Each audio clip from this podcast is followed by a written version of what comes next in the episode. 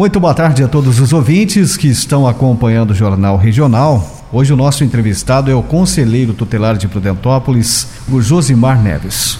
O assunto da matéria de hoje é sobre algumas situações que vêm ocorrendo em Prudentópolis no que se refere à mendicância, envolvendo principalmente crianças aqui no município de Prudentópolis. Seja muito bem-vindo, é um prazer sempre poder conversar com você. Eu gostaria que você nos explicasse dessa situação que vem já ocorrendo em Prudentópolis há algum tempo. Boa tarde, Sávio. Boa tarde, Silvio Luiz. Boa tarde a todos os ouvintes da Rádio Copas Verdes.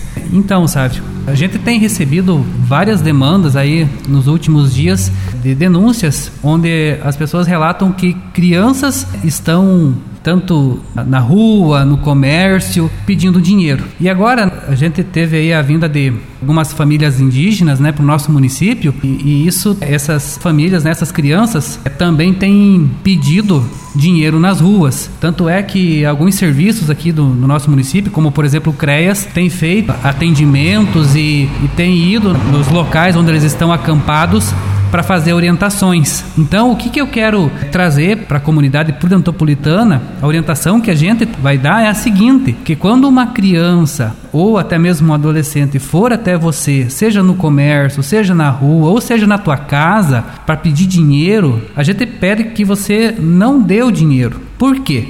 Porque isso faz com que aumente o número de crianças e adolescentes fazendo essa prática. E isso vai colocar essas crianças em situação de risco. Por quê? Porque estão expostas à rua, a vários tipos de violência. Então, o que, que você deve fazer quando aparecer uma criança pedindo dinheiro para você? Denuncie. Traga ao conhecimento dos órgãos competentes, do Conselho Tutelar ou até mesmo do CREAS, que a gente vai acatar essa denúncia e vai verificar junto à família o porquê que aquela criança está indo pedir na rua. Porque o dever é dos pais, né? Do sustento e da criança adolescente, não a criança trazer dinheiro para o sustento da família. Então, peço isso a todos vocês. A gente está aí disponível para atender esses casos e a gente está aqui para fazer com que as crianças não se coloquem em risco, não precisem pedir, porque a gente tem serviços, equipamentos que vão ajudar essa família a não precisar estar tá pedindo. Se de repente essa família está passando uma situação de vulnerabilidade, precisando de uma cesta básica, a gente vai verificar tá certo? E aproveitando o gancho, né, sabe? Também temos crianças que estão vendendo é, doces, vendendo sorvete na rua, e isso também vai configurar trabalho infantil.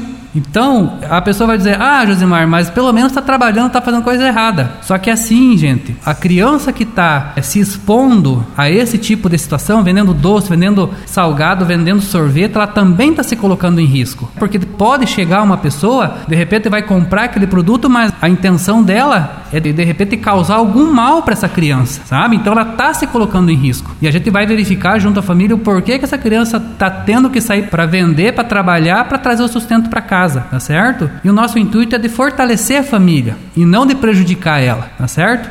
Então, fica dado o recado, né, Sávio? E mais uma vez eu quero agradecer, né, a, a você, Sávio, a Rádio Copas Verdes aí que sempre abrem as portas aí para nós poder chegar a falar com a comunidade prudentopolitana e nós estamos aí à disposição de vocês.